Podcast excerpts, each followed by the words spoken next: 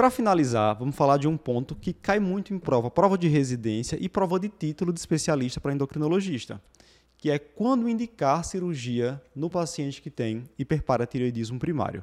A primeira indicação é simples, Eric. Paciente com quadro sintomático. Isso. Paciente que teve diagnóstico por uma nefrolitíase ou por uma osteite fibrosa cística. Mas... E lembrando que pela diretriz ele bota bem claro, tem que ser clinicamente evidente essa nefrolitíase e clinicamente evidente essa osteite fibrosa cística. Ou seja, É, teve uma cólica biliar e a partir dali cólica começou, biliar não, desculpa, cólica cólica nefrética e a partir dali começou o diagnóstico, chegou ao Isso, hiperpara. aí esse tem indicação cirúrgica. Ou a- muita dor óssea, fratura, esse aí também tem de cara indicação cirúrgica. Mas como você disse, a maioria dos casos hoje são diagnosticados de forma assintomática, Isso. né? Exame de Rotina rotina, laboratorial. E aí, o que fazer com esses pacientes? Pronto. Então, você vai ter exatamente. É sintomático para cirurgia. Assintomático, você vai ter que ver aqueles exames de pesquisa de lesão de órgão-alvo que a gente estava falando, né, para ver se é um paciente com lesão de órgão-alvo ou sem lesão de órgão-alvo. Se for um paciente com lesão de órgão-alvo, ele vai para cirurgia. O que seria isso? Viu na- no exame de imagem que tinha uma nefrolitíase, né? Ele vai, ele vai para cirurgia, mesmo com essa nefrolitíase sendo assintomática. Né? Viu que o, a, a- já tem um clearance de creatinina abaixo de 60, vai para cirurgia. Viu que tem uma hipercalciúria no homem acima de 300, na mulher acima de 250, vai para cirurgia, tá?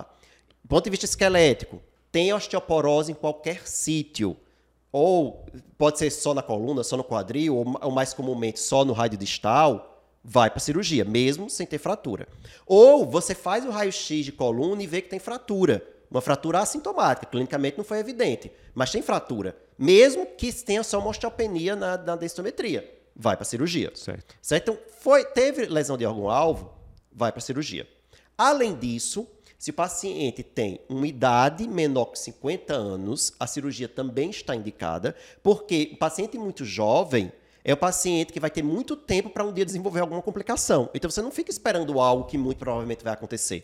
Você resolve logo o problema, tira logo a paratireoide ou as paratireoides doentes.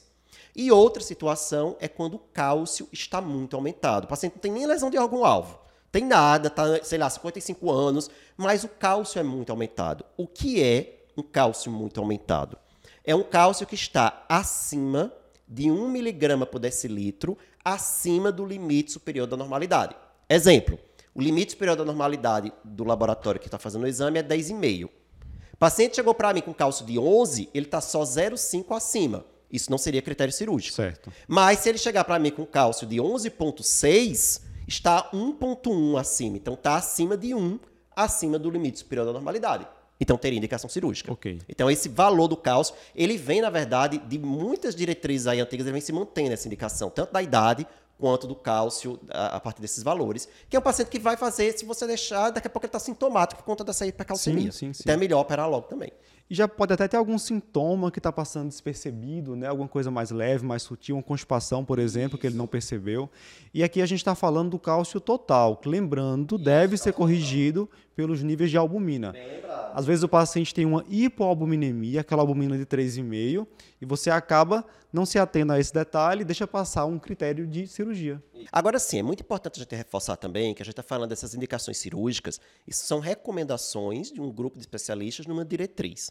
Isso não quer dizer que, se na sua avaliação clínica, junto com o paciente, vocês podem tomar a decisão de mandar o paciente para a cirurgia, mesmo que não preencha nenhum desse critério.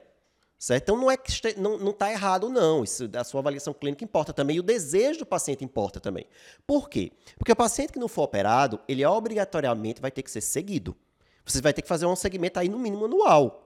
Certo? Com dosagem de cálcio, avaliação renal. Ele pode, se ele não tem lesão de órgão-alvo agora, ele pode passar a ter depois. Acompanhamento com densitometria óssea, porque se ele não tem osteoporose agora, ele pode vir a ter. Então, assim, tem que estar ciente também, deixar o paciente ciente que não vai operar, mas vai ter que seguir anualmente. O paciente pode dizer, mas eu não quero, prefiro operar. Eu quero me livrar logo disso. E a, a, a escolha do paciente também deve ser levada em conta. Certo? Então, isso é para ter, do ponto de vista didático, facilitar o nosso raciocínio. E lembrar que nem todo paciente que hiperpara tem a obrigatoriedade de fazer a cirurgia. Mas, se for um desejo de comum acordo entre o médico e o paciente, você pode se indicar fora dessas indicações clássicas. Recentemente eu li um trabalho falando sobre a associação do hiperpara com doenças cardiovasculares.